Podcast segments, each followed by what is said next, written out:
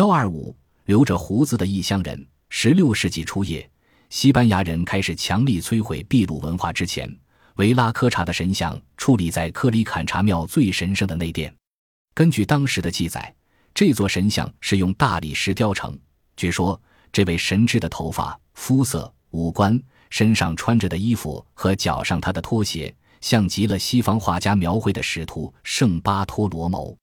根据其他人的描述。维拉科查神的容貌却像耶稣另一位门徒圣汤马斯。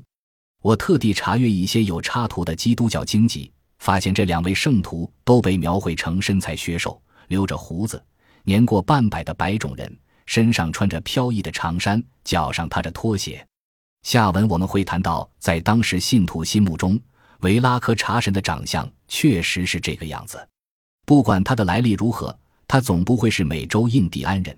因为一般印第安男人肤色比较黝黑，脸上毛发稀疏，胡须浓密，皮肤白皙的维拉克查反倒像高加索人种。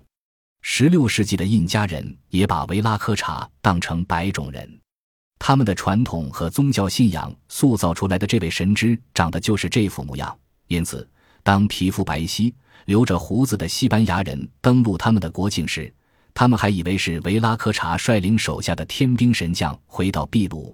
根据古老的传说，维科科查曾经许诺，总有一天他会回到子民身边。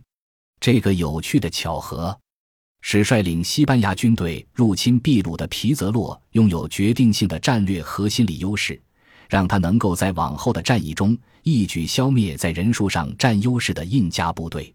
到底谁是维拉科查人的原型呢？